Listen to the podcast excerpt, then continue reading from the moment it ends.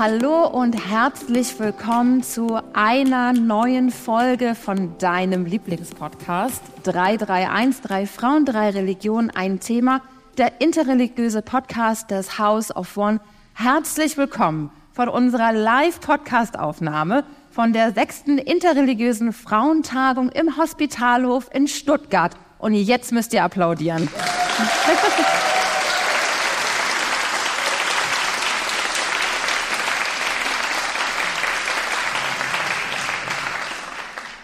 Ihr, die ihr uns zuhört, wisst gerade nicht, wer hier auf der Bühne sitzt. Wir sitzen nicht in unserer altbekannten Runde Kybra, Rebecca und Maike. Nein, leider ist Kybra erkrankt, lässt sich ganz, ganz herzlich grüßen. Wir wollen ihr nochmal mit einem dicken Applaus gute Besserungswünsche zuschicken, dass sie weiß, dass wir an sie denken. Also gute Besserung, Kybra. Und eigentlich kennt ihr mich und Rebecca ja schon. Wir müssen uns gar nicht groß vorstellen und wir wollen deswegen ganz besonders unser, ich möchte mal sagen, Blind Date vorstellen. Wir haben uns gerade kurz vor der Aufzeichnung ganz kurz gesprochen. Du wurdest gefragt, willst du einfach spontan mitmachen? Du hast ja gesagt und ja, hier sitzt du. Wie toll, dass du da bist. Wer bist du? ja, jetzt sind bestimmt alle schon gespannt, wer ich bin. Ich bin die Emine. 36 Jahre alt. Ich bin geboren und aufgewachsen hier in der Nähe von Stuttgart in Ostfildern. Bestimmt kennt ihr das von der Linie U7. Ja, ich bin Lehrerin von Beruf Realschullehrerin, auch in Ostfildern an einer staatlichen Realschule mit den Fächern. Und jetzt wird spannend. Darauf würdet ihr nie kommen, wenn ich euch raten lassen würde. Könntet ihr zehn Jahre raten, aber es sind die Fächer Technik tatsächlich. Und darauf würde ich auch gleich eingehen, wie das ist als Frau im Technikbereich, äh, Mathematik, Geschichte und islamische Religionspädagogik. Also es passt schon, ich bin ja. ein guter Kybra-Ersatz. Ja, würde ich schon Kybra, sagen. Danke, dass du da bist. genau, und dann, ähm, ja, und ich bin Mutter. Danke für deinen Mut, so spontan ja. heute dabei zu sein. Du weißt eigentlich gar nicht, was jetzt so richtig passiert. Ich habe dir vorher gesagt, lass dich fallen. Wir ähm, nimm dich immer mit hinein. Und ich glaube, eine Sache, die ganz wichtig ist und auch für euch, die ihr heute zuhört oder auch heute hier seid, ähm, in unserem Podcast ist es uns immer ein wichtiges Anliegen, dass wir nur das erzählen, was wir auch wollen. Dass wir nicht gezwungen sind, etwas zu beantworten, dass wir sagen können, oh, ähm, da muss ich nochmal drüber nachdenken oder das weiß ich gerade nicht. Das ist mir zum Beispiel auch aus einer klassistischen Perspektive ganz wichtig ich habe, wenn ich hier vor Ihnen sitze und ich weiß, hier sind andere Fahrkolleginnen, da habe ich manchmal diesen, ähm, wie soll ich das sagen, Bible Pressure. Also wenn ich irgendwie gleich gefragt werden sollte von euch, steht da was zu in der Bibel, dann bin ich so, verdammt. Und dann habe ich so ein kleines Blackout. Keine Ahnung, ob da was in der, also ja, wahrscheinlich. ähm, das will ich auch nochmal deutlich sagen. Also wenn es etwas gibt, von dem du sagst, so, oh, das ist mir gerade zu privat oder ich weiß es nicht, da muss ich drüber nachdenken, in zehn Minuten kann ich was sagen oder nächste Woche, das hat hier seinen Raum, denn das finden wir auf Podien häufig nicht. Dass Menschen da ganz offen zu sagen können, nein oder ich weiß es gerade nicht, ich bin gerade zu aufgeregt. Und der Raum soll hier sein, mhm. für dich ja. und für euch. Genau, da wäre mir auch nochmal ganz wichtig zu sagen, wir sind drei VertreterInnen vielleicht auch, aber wir sind auch einfach Individuen und wir reden über unsere persönlichen Zugänge zu der Religion. Das heißt, hier sind gerade keine Vertreter, also Maike vertritt nicht die evangelische Kirche und ich vertrete nicht das Judentum und du vertrittst nicht den Islam, sondern es sind einfach Perspektiven und die Idee von unserem Podcast ist es, wir haben so ein so einen kleinen Trailer und da sagen wir, glaube ich, sowas von wegen Religion ins Ohr und in den Alltag. Das ist unser Catchphrase.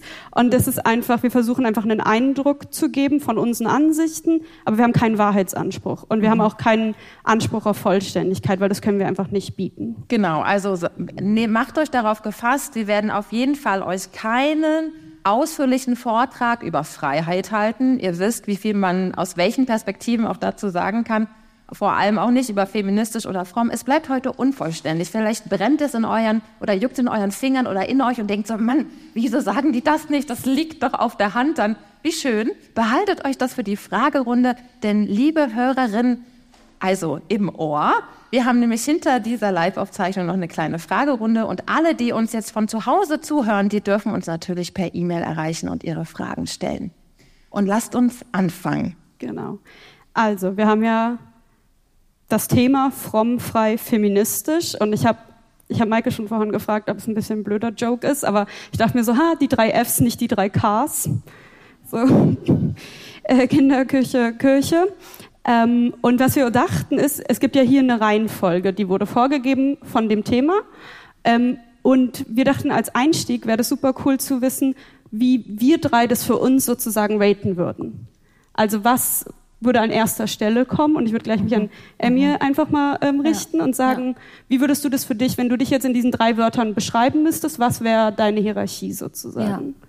Ja. Ähm, also meine Hierarchie wäre auf jeden Fall fromm und feministisch und dann frei. Mhm. Ähm, und ich muss sagen, dass fromm wird mir, wenn mich Menschen sehen, dann denken sie, ah ja, okay, das ist, sie ist auf jeden Fall fromm und gläubig.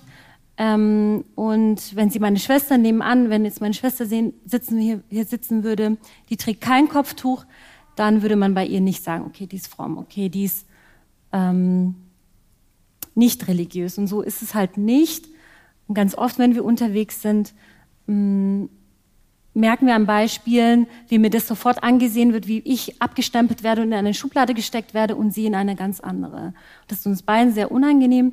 Und darüber reden wir auch sehr oft, dass ähm, wir wahrgenommen werden wollen mit unserer Frommheit, egal Kopftuch ja oder nein, für uns beide. Also ich sehe mein Kopftuch nicht, tatsächlich gar nicht. Ähm, alle anderen umherum sehen das. Und so ja, werde ich abgestempelt, so werde ich in der Schule auch gesehen, so werde ich von Eltern gesehen, so werde ich in der Gesellschaft gesehen. Ähm, und ja, mein Anliegen ist, dass ich, dass ich als Mensch wahrgenommen werde.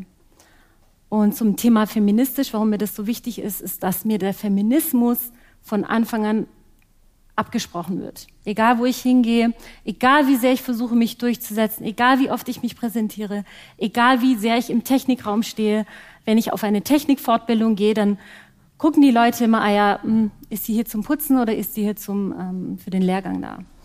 Ja, ist echt traurig, aber sobald ich anfange zu reden, ist dann auch okay, dann werde ich wahrgenommen und auch ähm, akzeptiert, aber ich muss mich immer durchsetzen. Ich werde immer als Repräsentantin des Islams gesehen und ich, ich darf mir auch keine Fehler erlauben. Also wenn ja, wir irgendwo essen gehen, dann achte ich immer penibel. Mein Mann, mein Mann ist ganz arg locker. Wenn wir irgendwo essen gehen und er lässt sein Tablett stehen, dann sage ich nein, Ibrahim so nicht, ähm, weil sonst denken die Leute, die Muslime lassen ihr weil ich bin immer der Islam, egal wo ich hingehe. Ähm, du, die Muslime machen das und das wieder. Genau, und ähm, wir diskutieren auch voll oft mit meinen Schülern drüber, auch über Feminismus. Auch wir hatten letzte Woche eine ganz arg tolle Präsentation über die Frauenbewegung. Und es hat tatsächlich eine Schülerin mit Kopftuch gemacht. Und wir haben uns im Anschluss drauf ähm, darüber unterhalten. Und sie hat gesagt, das Thema hat immer in mir gebrannt, aber ich habe mich noch nie getraut, das laut auszusprechen. Und sie stand dann vor der ganzen Schülerschaft und hat über, darüber geredet, wie es ist, wie, wie sich unsere Vorgängerinnen dafür eingesetzt haben, dass wir ein besseres Leben haben ähm, und dass sie das gerne fortführen will. Und ähm, ja, ich finde, wir als Gesellschaft, wir als Frauen und vor allem Männer, wir müssen so stark wachsen und nachdenken und überlegen und reflektieren und darüber sprechen, bis wir an den Punkt ankommen, an dem es okay ist, Muslimin zu sein, an dem es okay ist, Jüdin zu sein, Christin zu sein, fromm zu sein oder auch nicht, ähm, damit wir so wahrgenommen werden, wie wir wirklich sind.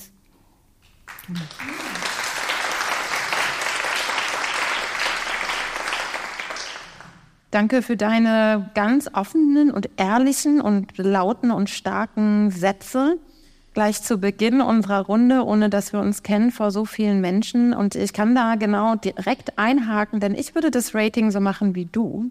Auch bei mir käme fromm, feministisch und dann frei.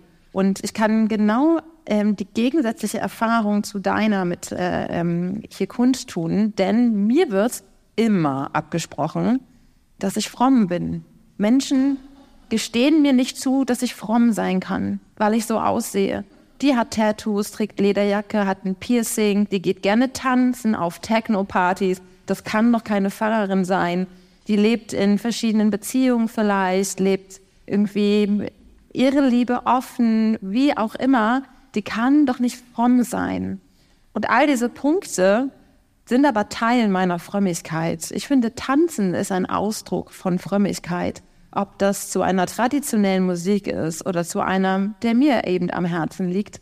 Ähm, also ich möchte nur kurz sagen, so ich bin auch fromm und vielleicht haben wir gleich noch mal die Gelegenheit darüber zu sprechen, was bedeutet das eigentlich für uns oder was was heißt das eigentlich? Aber mir ist das wichtig und wenn fromm heißt, vom Glauben durchdrungen zu sein und ich würde sagen, ich bin ergriffen, ich bin ergriffen von Christus, so steht es im Zweiten Testament, ähm, und trotzdem demütig, dann ich bin sowas von fromm, auf jeden Fall.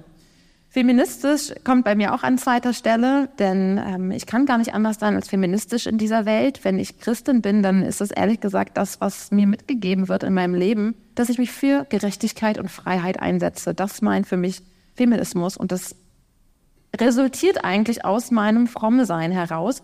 Und Freiheit stelle ich dann nicht an dritte Stelle, weil es mir nicht wichtig ist, sondern weil ich erdenke, Freiheit steckt für mich in Frommsein und feministisch unterwegs oder aktivistisch unterwegs sein. Ja, ähm, ich habe eine ganz bisschen andere ähm, Sortierung, aber auch nicht drastisch anders. Ich würde sagen, feministisch kommt zuerst, dann frei, dann fromm. Ähm, das hat mehrere Gründe und wir gehen auch gleich noch mal ein bisschen so in diese einzelnen Begriffe rein und äh, tauschen uns ein bisschen aus. Aber ich, ja, einfach, ich, ich sehe das sehr so wie du, Maike, dieses, man ist einfach als, man wird weiblich gelesen, man ist in dieser Gesellschaft, man hat was zu sagen und ich kann gar nicht anders sein als feministisch. Also ich muss, ich, ich sehe auch diesen Imperativ tatsächlich in meiner Religion, für ähm, Tikkun Olam nennen wir das, das ist die Verbesserung der Welt. Und ich glaube einfach an ein ähm, gerechte, an etwas Gerechtes Göttliches. Und ähm, Gott meiner Meinung nach diskriminiert nicht. Gott ist radikal willkommen heißend. Ähm, Gott sieht keine Unterschiede. Wir sind alle in ähm, Bezelmo, in, in seinem oder ihrem. Wir reden vielleicht auch gleich nochmal über alternative äh, Gottesbilder ähm, geschaffen. Und deswegen finde ich meine Religion legt mir auf, feministisch zu sein. Und so werde ich, glaube ich, auch am meisten von außen erstmal gelesen. Ähm, und dann frei ist einfach für mich auch wieder ein religiöser Imperativ eigentlich, weil Gott im Judentum sagen wir das auch, und wir reden ja vielleicht gleich nochmal darüber, wie die anderen Religionen das sehen, dass Gott uns den freien Willen gegeben hat und Gott auch sehr investiert ist daran, dass wir frei sind und frei handeln.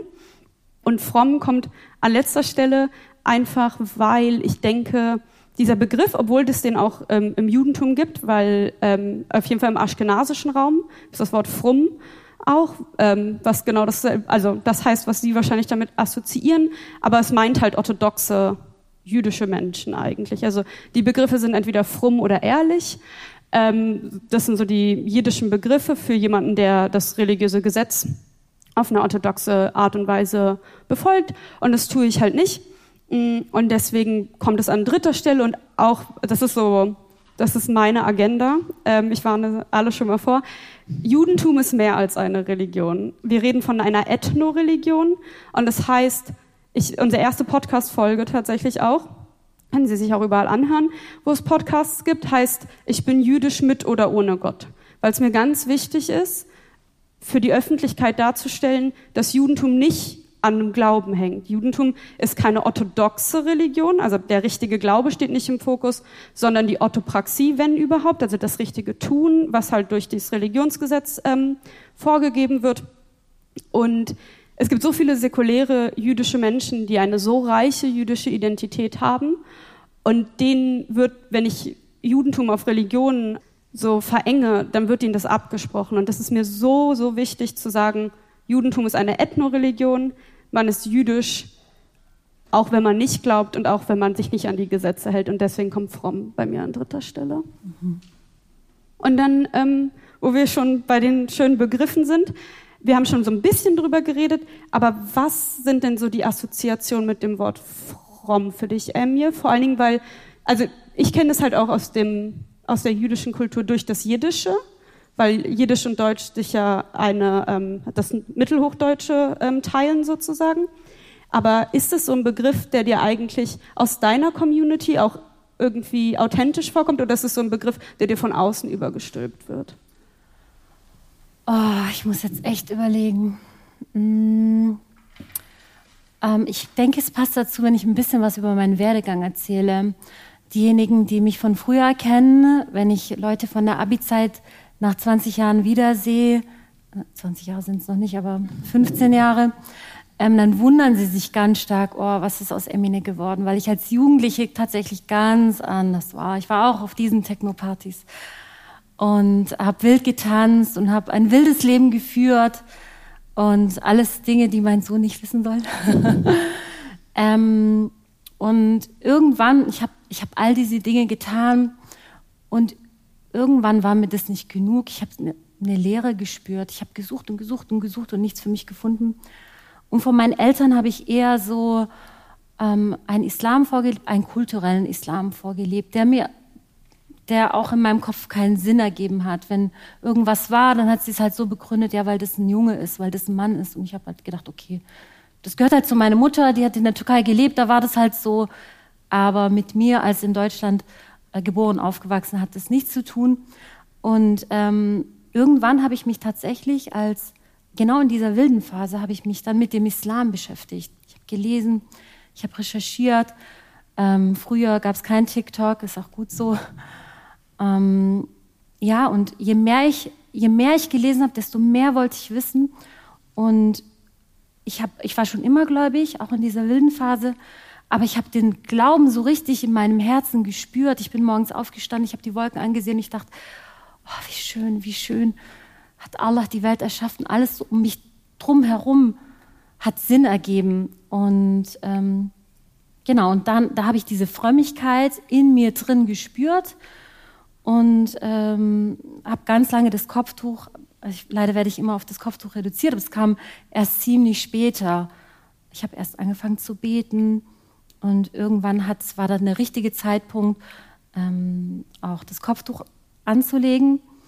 Und ja, seitdem, ich, ich bin sehr glücklich, bin, ich spüre es tagtäglich und ich fange auch meinen religiösen, ähm, meinen islamischen Religionsunterricht damit an, dass wir in einem Sitzkreis sitzen und nach der Begrüßung frage ich, ja, wie war eure Woche? Wann, wann habt ihr Gott in eurem Herzen gespürt? Gab es so einen Moment, bei dem ihr seine Hilfe gebraucht habt oder etwas richtig schön fandet oder ähm, wo war der Moment? Und dann erzählen die Kids und die reduzieren das auch immer auf Gebetsfloskeln und Formeln und aber das will ich eigentlich nicht. Ich will so diesen ähm, Glaube als Stärke als Gerüst, der einem Halt gibt, schwierige Zeiten, aber auch gute Zeiten zu genießen, schwierige Zeiten ähm, besser zu, auszuhalten. Genau, und dann kommen immer die süßesten, interessantesten und die knuffigsten Äußerungen. Und ähm, ja, wir genießen diese Momente sehr. Und das ist dann wahrscheinlich auch an sich und an und für sich dann auch wieder ein Moment, in dem man Gott spürt, nicht? Ja. Genau, ja. das ist ja eigentlich das ja. Schöne daran. Ja. Danke. Ja, ich kann da ein bisschen einhaken. Also ich teile das ganz ähnlich in meiner Biografie, dass ich gesucht habe und gesucht habe, aber ehrlich gesagt, ohne zu wissen, was ich eigentlich suche, irgendwie Worte dafür zu haben, ähm, um das zu beschreiben, dem das, was auch immer ich hinterher jage oder versuche zu greifen für und in meinem Leben. Und hab, bin ja, also die, die uns jetzt hören, zu Hause, die, denen ist sicherlich bekannt, was ich jetzt erzählen werde, Ihnen vielleicht jetzt hier heute nicht. Aber ich bin so ein bisschen in das Studium der Religionspädagogik hineingestolpert. Das war überhaupt nicht mein Plan. Ich wollte irgendwie alles werden, aber habe mich nie in der Kirche gesehen. Ich bin auch nicht in der Kirche wirklich groß geworden, aber bin da einfach reingepurzelt, weil ganz einfach, das Fach war NC-frei. Ich habe ein ganz schlechtes Abitur. Ich sage auch immer wieder, dass es mir so wichtig ist zu erzählen. Also auch mit diesem sehr schlechten Abitur sitze ich heute hier und bitte Pfarrerin, ja, das können Menschen dann auch werden. Und das ist auch eine Kritik am Schulsystem. Das ist auch eine Kritik an diesem Kulturprotestantismus, den ich hier mitgeben möchte, weil das doch immer sehr akademisch ist und ich nicht finde, dass das der einzige Zugang soll für Menschen. Also wie auch immer, das mal nebenbei. Ich bin da reingepurzelt und das hat ähm, in mir diese Leere gefüllt, weil ich zum ersten Mal jeden Tag einfach mit Gott konfrontiert war und mit der Bibel. Und das hat sehr viel mit mir gemacht. Und für mich war das weniger ein Entweder-Oder, mein altes Leben aufzugeben, sondern ich habe gemerkt, verdammt, es geht ja beides zusammen. Es sind gar keine Gegensätze, also in, aus meiner Perspektive. ähm, es kann beides funktionieren. Und erst, und dann war ich noch eine ganze Zeit ähm, so zwischen den Stühlen, zwischen diesem feministisch und fromm. Denn in meiner feministischen Freundinnenkreis hatte Frömmigkeit und Religion kaum Platz. Also in diesem Aktivismus, in dem Feminismus war das ähm, irgendwie unausgesprochen nicht dabei. Keine Person hat direkt gesagt, wir wollen keine religiösen Personen haben. Es gab vielleicht eher noch so ein, einen Exotismus ähm, gegenüber jüdischen oder muslimischen Personen oder Feministinnen. Aber vor allem Kirche und Christentum war irgendwie gar nicht ähm, erwünscht, aber eher so unausgesprochen. Ich weiß nicht, ob ihr genau verstehen könnt, was ich meine, aber so ein bisschen Kopfnicken sehe ich hier. Und in meiner religiösen ähm, Bubble, möchte ich mal sagen, kam der Feminismus nicht vor. Also ich habe, ich bin jetzt 34, vor 14 Jahren. Her, oh mein Gott. Ähm, also mit 20 habe ich das studiert und das ist ehrlich gesagt ähm, da gab es natürlich schon feministische Theologie, die gibt es schon seit Jahrzehnten, aber die hatte keinen Platz. Also kann man es glauben? Irgendwie nicht. Hatte da keinen Platz. Ich war so zwischen diesen Stühlen, wie zwischen den beiden und habe erst später durch das Internet, also ich würde sagen, thank God for the Internet, für Instagram. Ähm, ich weiß um all die Gefahren auch, ich thematisiere, kritisiere das auch. Aber darüber habe ich halt Menschen kennengelernt, die beides vereinen. Und das war für mich ein Segen, denn ich hatte einfach keine feministischen und frommen Menschen in meinem Umfeld, die mir hätten Vorbild sein können. Und dann habe ich eben gemerkt, ah, es geht beides zusammen, wie cool. Und jetzt kann ich genau darüber auch sprechen und schreiben und weiß, dass das für andere Menschen, die sich auch in dieser zwischen diesen Stühlen bewegen. Das gleiche ist ja auch das Thema zwischen ich bin queer und glaube aber an Gott. Das bewegt Menschen auch und treibt sie um jahrelang. Sie spüren diese Spaltung in sich, die gar nicht da ist. Also für alle, die das jetzt hören müssen und brauchen, du bist ein geliebtes Kind Gottes Du bist queer und gut geschaffen und du gehörst genauso in deine Religion. Glaubst an Gott und darfst deine Religion praktizieren, wie alle anderen Menschen auch. Aber ich kenne das ähm, und kann da irgendwie sehr gut andocken, habe für mich aber erkannt, für mich geht beides zusammen und genau, ich lebe ein wildes Leben, weil ich finde, das Leben mit Gott ist einfach wild. Ich finde, das ist unglaublich aufregend. Und diese Offenheit, das hat auch für mich mit Freiheit zu tun. Also so ein bisschen Hintergrund ähm, in der ähm, ja, evangelische Freiheit spricht auch immer so ein bisschen davon, von diesem gekrümmten Mensch, der eben nicht frei ist, der auf sich selber schaut und selbstzentriert ist ähm, und die, der der Glaube an Gott ähm, hilft den Menschen daraus hinauszukommen und aufrecht, also oder wie so ein geöffnetes Herz zu haben, durchlässig zu sein für die Welt und für die Natur aufnehmen zu können, ähm, um frei durchs Leben gehen zu können. Ja, also wir reden ja, sind ja jetzt eigentlich schon mitten in der Diskussion. genau, wie verschwimmt und wieder ein bisschen assoziativ heute. Ähm, was ihr beide gerade so ein bisschen aufgemacht habt, ist so dieser Gegensatz, der von außen einem signalisiert wird, von frei und fromm, nicht? Und ähm, ich glaube, gerade das Judentum wird auch oft von außen, weil ähm, ganz oft auch, wenn man sich so die deutsche Medienlandschaft anschaut, es ändert sich ein bisschen und es wird schon besser. Wenn ich so ähm, ein Magazin habe, auf dem irgendwas über Judentum steht, ist da so der orthodoxe Mann auch. Also Juden sind männlich, weil das so schön anders aussieht. Ne? Also dann haben wir da den einen klassisch orthodox oder haredisch angezogenen Mann mit seinem Anzug, mit seinem Hut, mit einer Kieper, mit den Pais, also das ist, was sie als Schläfenlocken kennen. Und dann ähm, wird das immer so verstanden, das ist diese sehr engstirnige Religion. Das hat ja, also da ist ja auch dieser Antijudaismus jetzt, den ich gerade ähm, so ein bisschen beschreibe. Es ist sehr engstirnig, es ist sehr ähm, unfrei, weil ich diese ganzen Mitzvot habe. Also Mitzvot sind die ähm, Gebote, die wir ähm, in der Tora haben und die in unserer mündlichen Tradition ausgelegt werden. Und tatsächlich, als ich äh, aufgewachsen bin in meinem sehr, sehr säkularen Jü und trotzdem sehr stark jüdischen Umfeld bei mir zu Hause, habe ich das auch eine Zeit lang so gesehen. Also ich hatte auch diese Misskonzeption, dass äh, dieser Glaube so einengt ist. Und was ich so interessant finde, ist, ich fühle mich, glaube ich, ich habe mich noch nie so frei gefühlt, wie wenn ich ähm, Gebote tue, also wenn ich Mitzvot mache, wenn ich ähm, mich mit dem Religionsgesetz beschäftige, weil ich glaube tatsächlich, dass das Gesetz nicht die Freiheit einschränkt, sondern die Freiheit erst ermöglicht. Ähm, zumal ja auch in der Halacha, also das das äh, jüdische Religionsgesetz, zwischenmenschliche Regeln aufgestellt werden, die auf Respekt und Liebe aufbauen. Und ich meine, Liebe wird, glaube ich, sehr oft mit dem äh, Christentum assoziiert, aber wir haben halt dieses Konzept Verhafta la recha kamocha und liebe deinen Nächsten oder deine nächste Person wie dich selbst. Und das ist auch ein religiöser Imperativ wieder, Menschen mit Respekt zu behandeln. Und ich glaube, erst wenn wir dieses Fundament haben, können wir wirklich frei sein. Weil sonst, was du auch äh, mir gesagt hast, so ein bisschen dieses, sonst bin ich immer am Kämpfen gegen irgendwelche anderen Zuschreibungen von außen. Und erst in einem Moment kann ich mich auch fallen lassen, wenn ich das Gefühl habe, ein Gespräch kommt wirklich zustande im Sinne von, da ist jemand gegenüber von mir und der hört mir zu. Es geht nicht nur darum zu sagen, ah ja, und gucke, und ich habe das. Und dann einfach immer nur wieder warten, bis man irgendwie wieder rein grätschen kann, damit man was von sich selber erzählen kann und sich selber darzustellen, sondern äh, dieser Moment, wo man wirklich einfach das Gefühl hat, da ist jemand, der hört mir zu und ich höre zu und ich bin, wir sind einfach da und wir dürfen so existieren, wie wir sind. Und zwar nicht nur mit unseren Gemeinsamkeiten, sondern auch mit unseren Unterschieden. Und das ist kein Problem. Und das sind auch so Momente, in denen ich zum Beispiel äh, Gott spüre oder irgendwas Höheres spüre. Ähm, und das ist sehr, also es hat einen großen Einfluss von Martin Buber, den Sie vielleicht auch kennen.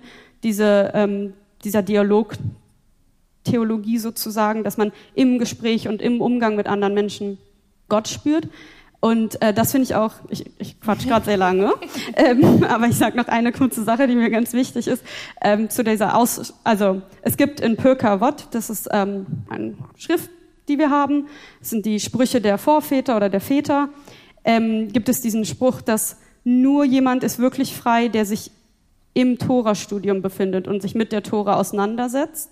Und das zeigt so stark diesen Unterschied zwischen der Außenwahrnehmung und der Zuschreibung als engstirnige äh, Gerichtsreligion äh, und der eigenen Wahrnehmung. Und wenn man wenn Sie den Talmud aufschlagen würden, in deutscher Übersetzung wahrscheinlich erstmal, würden Sie sehen, wie viele unterschiedliche Meinungen da sind.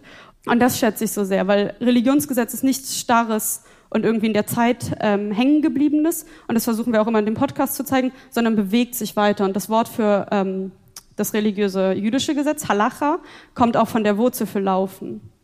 Und das zeigt ja dann diesen Weg. Ich würde da nochmal ähm, dich gerne mit reinholen, denn ich bekomme so in der Bildungsarbeit mit jungen Menschen ganz häufig mit, ja, ähm, das Judentum und, und der Islam, also erstmal pauschalisieren, da ähm, gibt es ja so wenig individuelle Freiheit. Also der Freiheitsbegriff wird von, ähm, ja, wird immer aus dem Individuum her betrachtet. Und da gibt es so viele Gesetze und so viele Regeln. Da kann ich ja gar nicht machen, was ich will.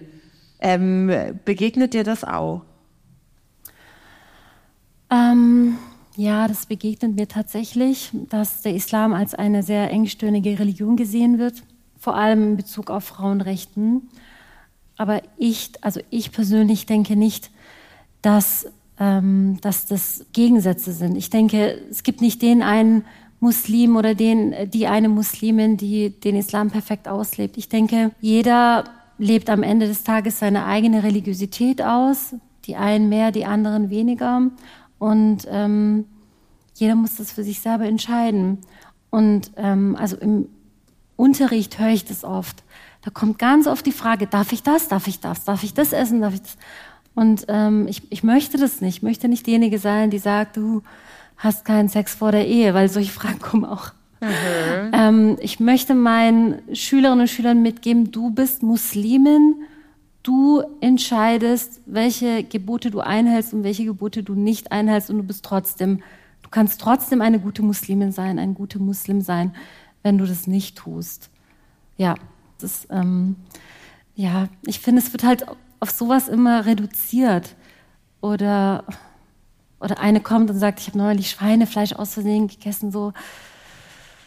Dann reden wir die ganze Zeit darüber, wie, wie, wie sie das findet, wie wir das finden. Ähm, ja, und darauf soll es eben nicht reduziert werden, auf, das, auf den Verzicht von Schweinefleisch. Darum geht es ja im Islam nicht. Es geht um so viel mehr. Ähm, aber in, in den Medien, man bekommt immer nur schwierige Thematiken, zum Beispiel, wie Frauen in ähm, Afghanistan gerade ganz arg schlimm unterdrückt werden.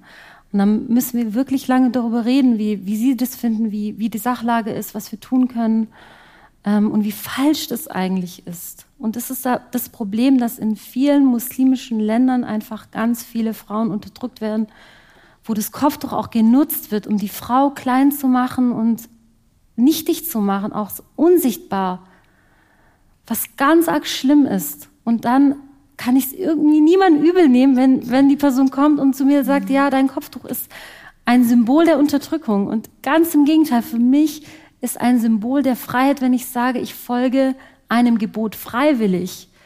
Ähm, ja, meine Mutter, als ich das Kopftuch angelegt habe, hat meine Mutter gesagt, nee, Emine, tu dir das nicht an. In Deutschland mit Kopftuch, du wirst nur Probleme haben.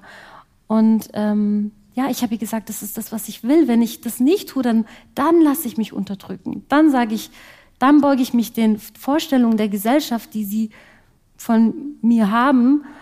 Aber das möchte ich nicht für mich. Ich möchte frei leben, aber ich kann es, passiert einfach so viel Schlimmes im Namen vom Islam. Ich kann es irgendwie niemandem übel nehmen. Also für mich zeigt das auch ganz häufig, was für eine oberflächliche Meinung und auch welche oberflächliches angebliches Wissen es über Religionen gibt. Und ähm, das zeigt mir, wie wichtig da Bildungsarbeit ist. Also Emine, du hast erzählt, du bist ähm, du machst islamischen Religionsunterricht, also dann haben wir da eine Verbindung. Äh, ich bin auch Religionslehrerin, auch du, äh, Rebecca, bist in der Bildungsarbeit tätig und ähm, diese Frauentagung hier trägt ja auch dazu bei, dass man einen nahen Blick bekommt, einen echten Blick von Menschen, die glauben, so sind wir ja alle heute zusammengewürfelt und bringen unseren Glauben oder auch Nicht-Glauben mit. Denn sonst ähm, ist es doch häufig so, dass man eben sehr stereotypische Dokumentation sieht, wie Rebecca das gerade gesagt hat von sehr orthodoxen Menschen, die besonders in Anführungsstrichen anders aussehen und das aufmachen. Oder wir lesen ähm, in der Bildungsarbeit eine ähm, plastisch-plakative ähm, Zusammenschau von Religion, Christentum, Islam, Judentum und das sind die, so die Tabellen, das ist das Heilige Buch und so weiter. Aber diese vielen Differenzen mhm. und diese große Unterschiedlichkeit schon alleine in den verschiedenen Ländern, schon alleine in den verschiedenen Städten in Deutschland, ähm, in diesen verschiedenen Denominationen und ja auch Konfessionen, die es gibt und dann nochmal ganz individuell. Also das ist ja so groß, das passt nicht in eine Tabelle und manchmal ist das gut für einen ersten Schritt, um zu zeigen, hey, es gibt verschiedene Religionen, aber ganz wichtig ist auch, dass man nah äh, mit den Menschen im Gespräch ist. Kybra würde jetzt sagen, wir im interreligiösen Dialog sind Brückenbauerin. Vielleicht sitzt ihr ja gerade auf so einer Karte, wir haben die am Anfang verteilt. Das ist auf jeden Fall etwas, wir reden so oft im interreligiösen Dialog miteinander, dass wir schon manchmal sagen können, was die andere Person jetzt ungefähr sagen würde. Ähm, aber das würde Kyvra jetzt sagen. Also ähm, nochmal, um sie auch wieder hier mit hineinzuholen in unseren Kopf. Ähm, wir sind auch Brückenbauerin, genau, ganz klar, aber das ist auch irgendwie jede von uns, um eben ähm, die gegen dieses oberflächliche Bild zu wirken. Aber dann gebe ich dir vollkommen recht. Manchmal kann man gar nicht ähm, das verurteilen, weil man weiß, woher die Menschen diesen Eindruck haben. Mhm. Und andererseits finde ich, ist es immer wieder dringlich zu sagen, wir müssen was ändern. Also im Journalismus, in der Medienlandschaft, in der Bildungsarbeit. Ähm, und hoffe, dass jede Person da ein bisschen an ihren Rädchen drehen kann, dass man diesem auch entgegenwirkt. Ja. Was ich ganz interessant finde, ist, ähm, es hat für mich gerade so ein bisschen angeklungen und ich weiß nicht, ob das ähm, auch etwas ist, wo ihr beide jetzt mir zustimmen würdet. Aber es ist halt ja dann auch oft, wenn man in feministischen Räumen ist und dann muss man, also du musst dich nicht outen zum Beispiel, weil du wirst ja gleich so leider in die Schublade gepackt. Aber dieser Moment, wo man dann sagen muss, ja, also übrigens, ähm, weiß ja. nicht, ich kann das nicht essen und Samstag geht auch nicht und solche Sachen zum Beispiel. Dieser Moment, dass man dann von anderen Feministinnen aberkannt wird, aberkannt mhm. bekommt, dass man Feministin ist, nicht? Mhm. Und ähm, dieses Moment, und ich weiß nicht, Maike, du, von dir weiß ich auch auf jeden Fall, dass du dich auch so fühlst, dass man dann manchmal in der eigenen Religion ist man immer so die Feministin und man ist immer so ein bisschen zu laut und man ist immer so ein bisschen die Spielverderberin, weil man macht halt seinen Mund auf, wenn einem was nicht passt. Und dann aber in anderen feministischen Räumen, wo man sich so wünschen würde, dass man sich mal fallen lassen könnte, da wird dann immer gesagt, ja, aber du bist unterdrückt. Und da muss man irgendwie sich rechtfertigen für andere Regierungen in anderen Ländern. Ähm, für irgendwie irgendwelche Fundi. Maike sagt immer Fundis. Das ist so ihr ähm, Kosenamen. Meine, meine liebevolle Beschreibung für fundamentalistische Christinnen, um um, also ohne das um, ja zu ver bewusst verniedlichen zu wollen, sondern um einfach eine Brücke zu bauen, weil ich merke, wie schwer mir das fällt. Also für mich ist es wirklich schwierig, wenn mir von vornherein meine Sexualität aberkannt wird. Also ich bin wirklich, also ich kriege fast täglich solche Nachrichten, in dem mir Frömmigkeit, Glaube, meine äh, Kompetenzen, meine Sexualität abgesprochen wird. Ich bin vom Teufel, ähm, vom Satan, das ist alles falsch und darf nicht sein, das ist widerlich. Also das bekomme ich analog zugesprochen, weil in meiner Kirche eine Pride-Flagge hängt. Ähm, da ist erst gerade ein älterer Herr an mir vorbeigelaufen, hat mich angeschrien, das sei widerlich. Und das bekomme ich auch im digitalen Raum zu hören. Deswegen ist das so ein bisschen meine Coping-Strategie, ähm, dann halt zu sagen, die Fundis ähm, um mir selber einen Zugang dazu zu bewahren und das Gespräch nicht äh, abbrechen zu lassen. Ja, genau. Und ähm, was, worauf ich nochmal eigentlich so ein bisschen hinaus wollte und was mich so sehr interessieren würde von euch beiden auch, ist, was ist denn eure, habt ihr eine feministische Theologie für euch? Jetzt nicht unbedingt irgendwie die feministische Theologie des Islams oder des Christentums, sondern was ist euer feministischer, explizit feministischer Zugang zu eurem Glauben? Emmy, magst du? Ich glaube, ich ähm, würde die Maike fragen. Okay, gerne. Ähm, ich glaube, er ist schon immer feministisch gewesen, aber ich konnte es nicht beschreiben, weil erstmal, ich bin eine Frau. Also ist mein Zugang zu Gott aus meiner Erfahrung geprägt. Und das ist, glaube ich, auch die Basis von feministischer Theologie, dass sie eben von der Erfahrung ausgeht. Und ich würde sagen, das ist so wunderbar, weil wir aus unseren unterschiedlichen Religionen sind ja heute hier zusammengekommen aufgrund unserer Erfahrung, weil das nämlich andere sind, die Männer machen. Und ich finde, das ist ganz wichtig, das immer wieder zu sagen, dass das die, die Ausgangsbasis ist vom Zugang zu Gott, die eigene Erfahrung im Zusammenspiel mit der Heiligen Schrift, im Zusammenspiel mit der Tradition, im Zusammenspiel mit, ähm, mit dem Schatz an Liedern zum Beispiel, an Ritualen und so weiter. Und das ist jetzt mein explizit feministischer Zugang. Erstmal, dass ich mich hineinstelle, mich reflektiere und weiß, ich bin eine Frau und das ist mein Zugang. Und der ist natürlich versperrt durch, ja, die Auslegung, Interpretation und Weitergabe von Religion von Männern an Frauen herangetragen.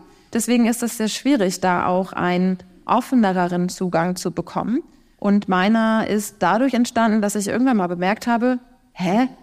Gott heißt nicht der Herr? Wow, das wusste ich gar nicht, dass es noch andere Namen für Gott gibt. Und da ist mir erst wirklich aufgegangen, was mir auch gelehrt wurde in meinem Studium. Vielleicht auch ohne, ähm, dass die Dozierenden das überhaupt bewusst äh, reflektiert haben. Manchmal muss ich sagen, das haben sie sehr bewusst reflektiert, weil es gibt auch in der evangelischen Kirche noch immer Menschen, die sagen, mm -mm, der Herr wird durchgezogen hier. Das zeigt zum Beispiel die neue Basisbibelübersetzung, die über 7000 Mal der Herr übersetzt, möchte ich nochmal an dieser Stelle sagen. Auch immer so aggressiv groß ja, geschrieben, ne? Genau, also Entschuldigung, das ist so deutlich, aber ich muss ich immer wieder sagen, das ist äh, wirklich aus feministischer Perspektive ein Rückschritt. Mein Zugang sind die weiblichen Namen zu Gott und das bewegt mich, hat mich dahin bewogen, dass ich an Gott da hinten dran immer ein kleines Sternchen schreibe. Das ist kein Genderstern, sondern immer wieder für mich die Einübung, Gott ist nicht männlich, Gott ist nicht männlich, beziehungsweise nicht nur männlich, Gott ist viel mehr, Gott ist viel größer, Gott ist auch Henne, ähm, Bären,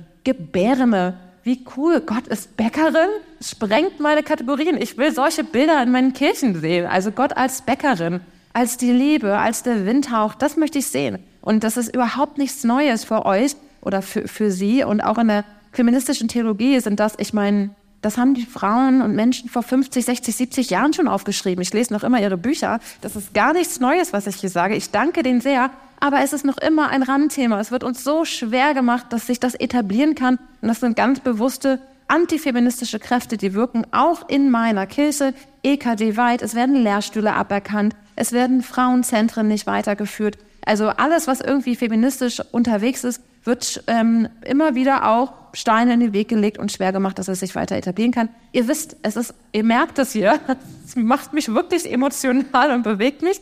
Aber zurück zu deiner Frage. Ähm, dann gebe ich äh, zurück an dich. Also mein Zugang zu Gott ist auf jeden Fall, dass ich mich mitbringe als Frau und zum Beispiel, ja, die weiblichen Gottesnamen oder die nicht männlichen Gottesnamen. Mhm. Boah, ich habe da echt gerade gespannt zugehört, wie interessant. so.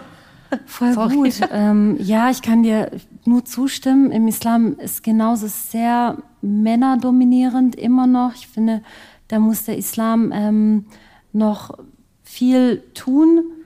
Nicht der Islam, sondern die Menschen, die da was zu sagen haben.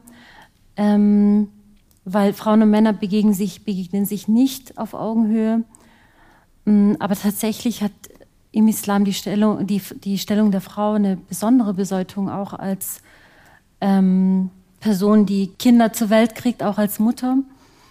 Ähm, und mir fällt dazu ein, dass im Koran zum Beispiel ganz oft die, ähm, also Männer und Frauen im, zu gleichen Teilen angesprochen werden und hintereinander.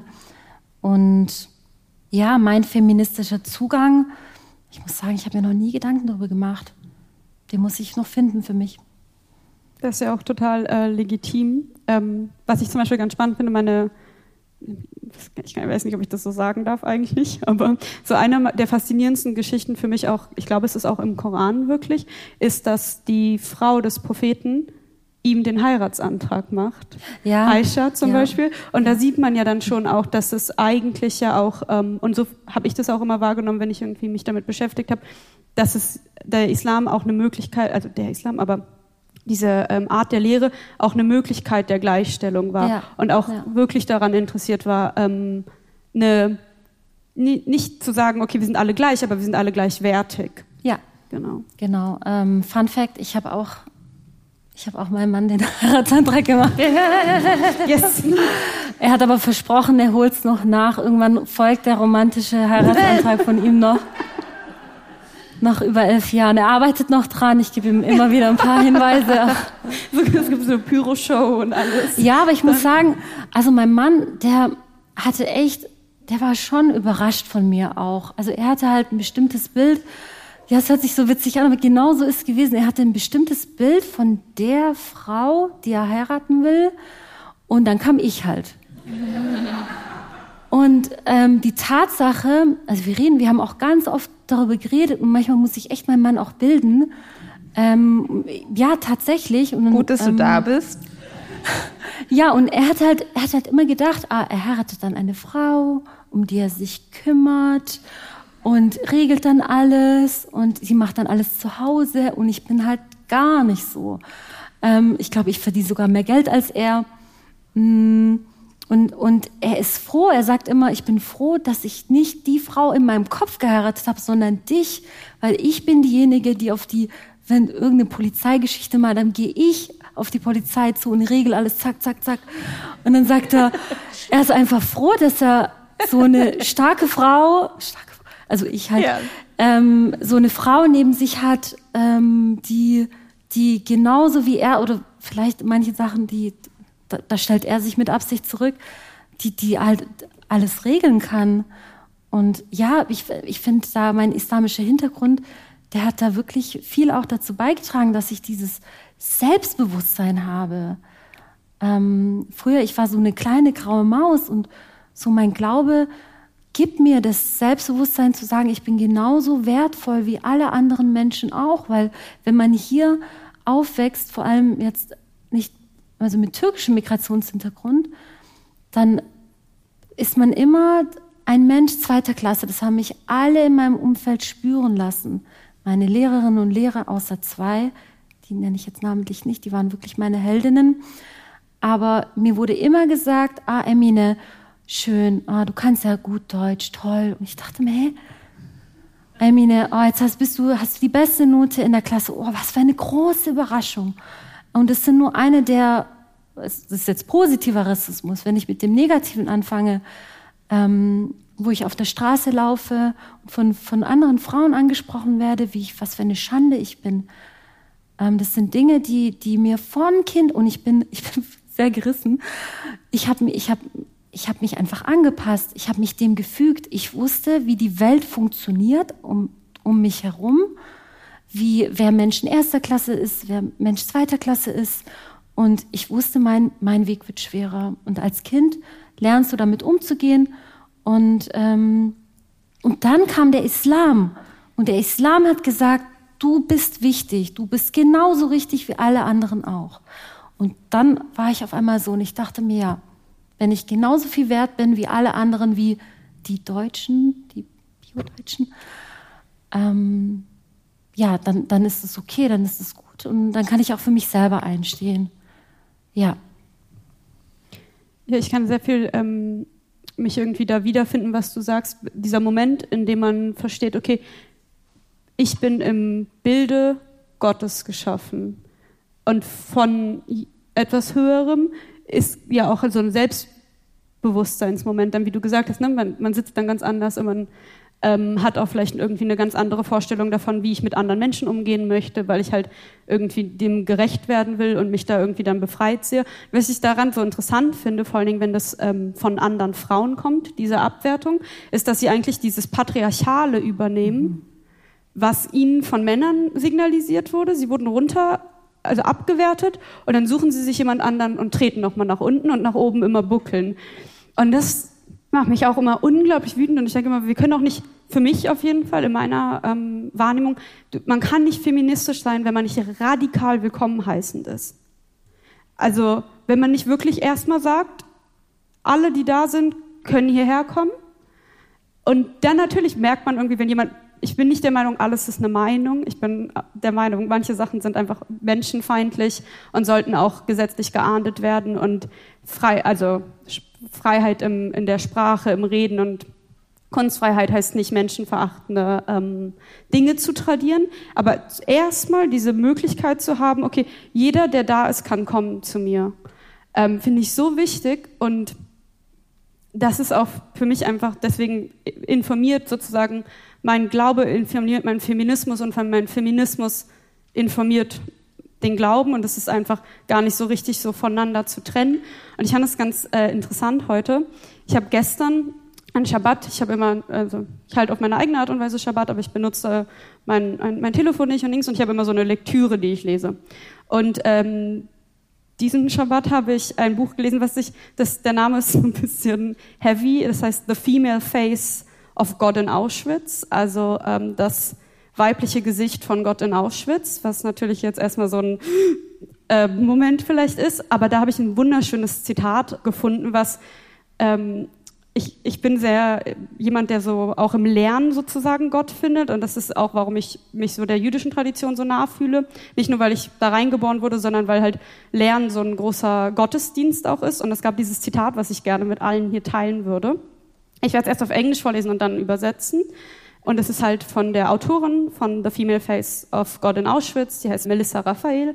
Und äh, sie schreibt, Only where the Jewish God is also called by her female names and pronouns will her voice be heard by all Jews, because a God made exclusively in the masculine image is always calling over the woman's shoulders to someone else.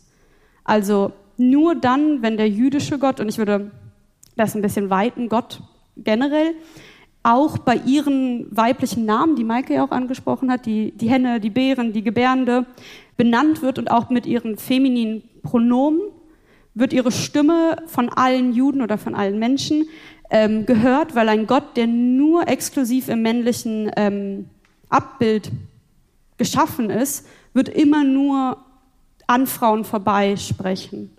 Und ähm, ich fand das total schön, weil es halt tatsächlich auch in der jüdischen Tradition eigentlich dieses Konzept von der Shechinah gibt, die Einwohnung Gottes, die dann in der ähm, Kabbalah vor allen Dingen sehr stark äh, feminin assoziiert wird. Also und man kann sich dann natürlich auch über diese Binarität streiten. Also möchte ich jetzt, dass Weiblichkeit nur als irgendwie ja, halt mit so klassischen weiblichen Attributen verstanden wird, von irgendwie der Mutter, die sich zuwendet und sanft und frei ist. Aber es gibt diese Dualität in Gott. Also sowohl das männliche wie auch das weibliche.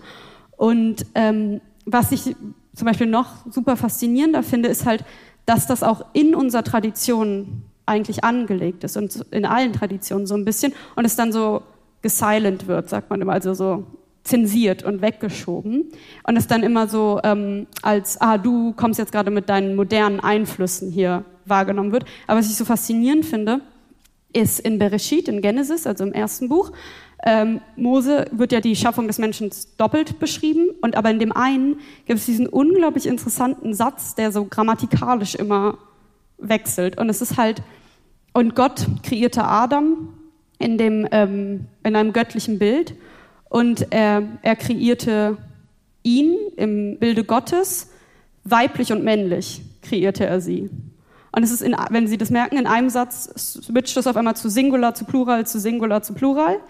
Und die Rabbiner, also das ist ein antiker Midrash, eine Auslegung dieser Stelle, sagen dann, dass der erste Mensch als Androgynos geschaffen wurde.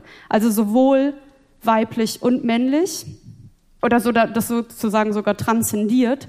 und Gott das sozusagen auch transzendiert. Also wir können ja immer versuchen, mit unseren Bildern irgendwie das zu, etwas versuchen zu greifen, was eigentlich gar nicht greifbar ist. Aber eigentlich, Gott ist weder männlich noch weiblich und sprengt diese ganze Binarität auch. Und ähm, das finde ich vor allen Dingen auch in so einem queer-feministischen ähm, Aspekt super interessant. Und dann aber habe ich auch Leute, also Männlichkeit ist echt sehr fragil, äh, weil ich habe das gepostet und dann ist mein ähm, mein ähm, Nachrichtenfach überquillt von Männern, die sich sehr sehr angegriffen gefühlt haben und das äh, der das Witzigste eigentlich fast, also heute Morgen beim Frühstück, Mike hat schon mitbekommen, ich war ein bisschen noch äh, genervt und aggressiv fast, aber jetzt finde ich es mittlerweile lustig, weil die Person war dann, ja, ich stimme dir ja zu, Gott ist weder nur männlich noch weiblich, aber ich kenne gar keine Stellen, in denen Gott überhaupt weiblich ist. Und ich war so, naja, aber X, Y und Z hier, kannst du ja nachlesen. Und dann, ja, aber dass du jetzt sagst, Gott muss mit allen Pronomen angesprochen werden, das geht mir zu weit. Und dann war ich so, du hast doch gerade in deinem ersten Satz gesagt, Gott ist weder männlich noch weiblich. Aber jetzt alle Leute oder alle Pronomen zu inkludieren oder zu verstehen, dass ähm, dass Gott auch nicht in einem binaren System lebt, ist dann zu viel. Also dann, und da merkt man manchmal diese Scheinheiligkeit auch und diese, diese Angst, dass wenn irgendjemand was kommt und was angeblich Neues bringt, dass es irgendwie schlecht ist. Aber ich glaube auch, so wie ich Gott verstehe, wenn ich mir, die, wenn ich mir diese Geschichten durchlese im, im Tanach, in so hebräische Bibel oder vielleicht zweites Testament, je nachdem, äh, welchen Begriff Sie benutzen möchten, Gott zerstört ganz viel. Und dann schafft Gott neu. Gott sagt, okay, die Menschen sind so furchtbar, ich muss die Sinnflut bringen und dann nochmal was Neues aufbauen. Und deswegen würde ich sagen, Gott ist radikal feministisch auch im Sinne von, und in diesem Sinne, weil, was ich vielleicht vorhin schon gesagt hatte, mit dem, manchmal, wenn man so immer die Feministin ist und immer wieder sich, also immer wieder sagen muss, nein, stopp, der Status quo ist schlecht, nein, stopp, das ist diskriminierend, nein, stopp, ich möchte das so nicht, wird man immer so als böse gelabelt. Ne? Man ist immer die Spielverderberin und weiß nicht was. Aber Gott sagt auch immer, es passt mir heute nicht, neu. Das, und ist auch radikal, also und dafür ist, also in meinem Verständnis einfach Gott auch Feministin. Wofür ich jetzt wahrscheinlich auch wieder richtig viel Hate kriege. Jetzt hake ich noch mal ein und dann sind wir auch schon fast am ja. Ende, würde ich eigentlich sagen. Wir haben uns gar nicht abgesprochen, wer hier die Moderation übernimmt. Normalerweise hat einer von uns drei immer so die Moderation und gibt so einen Fahrplan vor. Heute ähm, teilen wir uns bis jetzt das ganz gut auf. Ähm, ich würde gerne noch eine Frage so mit hineinnehmen, die mich auch bewogen hat. Ja, wie frei sind Frauen eigentlich in ihren Religionen? Und ähm, wenn ich das ganz ernst nehme, also so diesen reformatorischen Gedanken, unter anderem von Luther, also Christenmensch ist ein freier Herr, über allen Dingen niemand untertan und ein Christenmensch ist dienstbarer Knecht ähm, und jedermann untertan. Also so viel, diese, da wird dieser Dualismus so stark gemacht, dass das Evangelium einmal befreit, aber auch bindet. Das wird daran konkret, dass Jesus Christus ganz deutlich macht, dass ähm, in seinen Taten und in seinem Handeln, wie groß Gottes Liebe und Zuwendung und Gerechtigkeitsempfinden ist, in dem ganz ja, einfach gesagt alle Menschen Platz haben und alle gesehen werden, vor allem die, die am Rand stehen. Und da gibt es im Galaterbrief ja diese wichtige, vor allem für feministische Theologinnen, den Satz bei Paulus, dass weder Grieche noch äh, Römer, glaube ich, weder ähm, Freier noch Sklave, weder Mann noch Frau und dann frage ich mich, ihr klugen Männer, die ihr das geschrieben habt, Anführungszeichen gemacht für die Zuhörerinnen zu Hause, die ihr euch das so wunderbar und wichtig überlegt habt, wie ernst setzt ihr das um? Also wenn ihr sagt, Freiheit ähm, bedeutet auch immer die Freiheit der anderen. Ich bin nicht frei, solange die anderen nicht frei sind. Meine Freiheit beruht immer auch auf der Verantwortung gegenüber anderen Menschen. Wie ernst habt ihr das umgesetzt? möchte ich mal zurückfragen.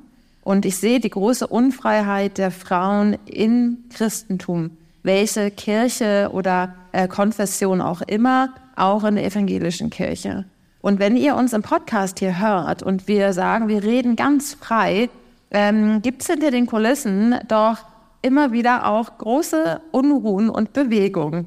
Denn ihr könnt euch vorstellen, dass wir ganz viel Kritik bekommen, vor allem von Institutionen, von Männern. Und ähm, wir waren gar nicht so frei. Vor allem war ich gar nicht so frei in dem äh, vergangenen Jahr, denn da war ich zum Beispiel noch im Vikariat, also in der Ausbildung zur Pfarrerin, und ich war abhängig von Voten, die über mich geschrieben werden. Ich war abhängig von Noten, abhängig von der Empfehlung, ob ich tauge als Pfarrerin oder nicht. Und äh, muss ich ganz ehrlich sagen, und das kann ich jetzt sagen, ich bin zwar immer noch im Entsendungsdienst, im sogenannten Probedienst, aber mir ist es ganz wichtig auch zu sagen, so frei war ich gar nicht. Ich habe Dinge auch nicht gesagt, weil ich Angst hatte, das könnte mir schwierig ausgelegt werden. Das sag ich, die als sehr provokant gilt, irgendwie im Internet oder ähm, wo auch immer oder auch hier. Aber das muss ich ganz ehrlich sagen, Rebecca weiß das, wir hatten teilweise schlaflose Nächte, weil wir Sachen gesagt haben.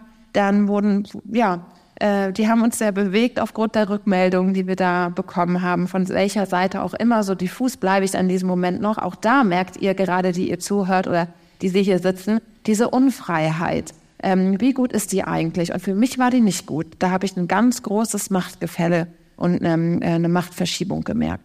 Und ähm, genau, ich weiß, dass es auch bei dir ähnlich war und auch bei Kybra. Und das ist so meine Frage nochmal zum Schluss. Wie frei sind wir Frauen eigentlich in unseren Religionen?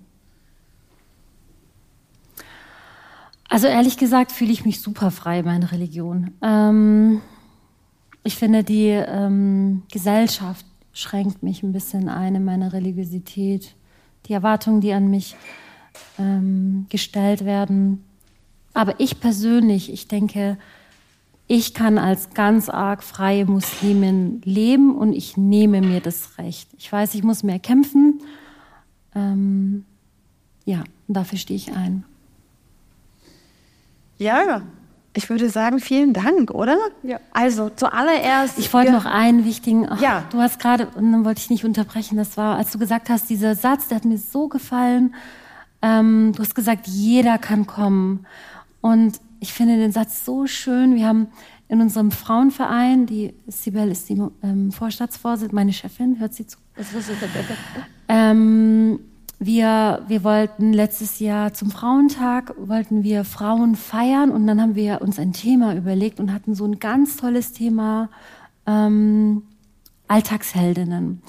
Und genau darüber uns haben wir uns unterhalten, dass, dass alle Frauen quasi Alltagsheldinnen sind, egal ob sie, also wir leben in Deutschland in einer mega krassen Leistungsgesellschaft, aber egal, ob sie, wie viel sie arbeiten, ob sie arbeiten, ob sie Mutter sind, ob sie Kinder haben wollen, keine Kinder haben wollen, welchen Beruf sie haben, welche Stellung, ob sie nur frei reisen wollen. So für uns sind Frauen jeder Couleur Alltagshelden. Und das fand ich so schön, dass du gesagt hast, so im Judentum, alle sind willkommen, weil genauso sehen wir das auch.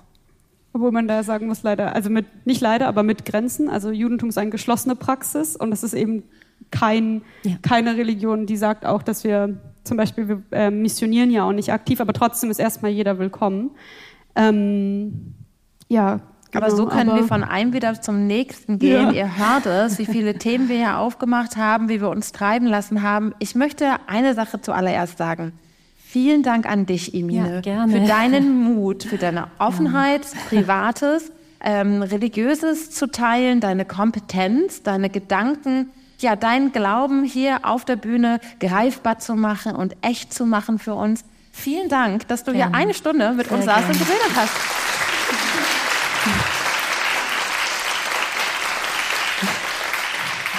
Du bist auf jeden Fall unsere Heldin heute. Oh, genau, danke. du bist unsere Heldin heute. Du hast uns gerettet. So wir Frauen wir, müssen noch zusammenhalten. Genau, so konnten wir wieder komplett sein, beziehungsweise um, nicht im jüdisch-christlichen Dialog sein, sondern im jüdisch-christlich-muslimischen Dialog, so wie wir im Podcast ähm, sind.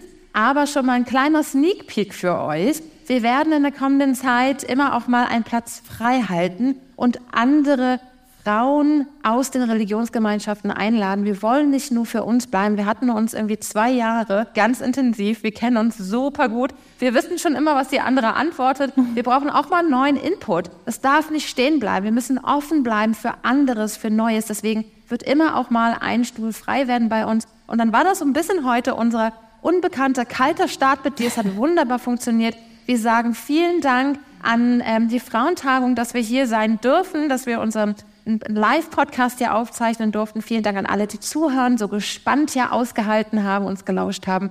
Und wir hoffen, ihr schaltet beim nächsten Mal wieder ein. Und wenn ihr Fragen habt, leider haben wir nicht Kybra, deswegen müssen wir jetzt unsere E-Mail-Adresse ablesen. Und wenn ihr Fragen habt an uns, die ihr zu Hause sit sitzt, uns heute zugehört habt, was sagen wollt, loswerden wollt, teilen wollt, schreibt uns an unsere E-Mail-Adresse. An 331 podcast at house-off-one.org.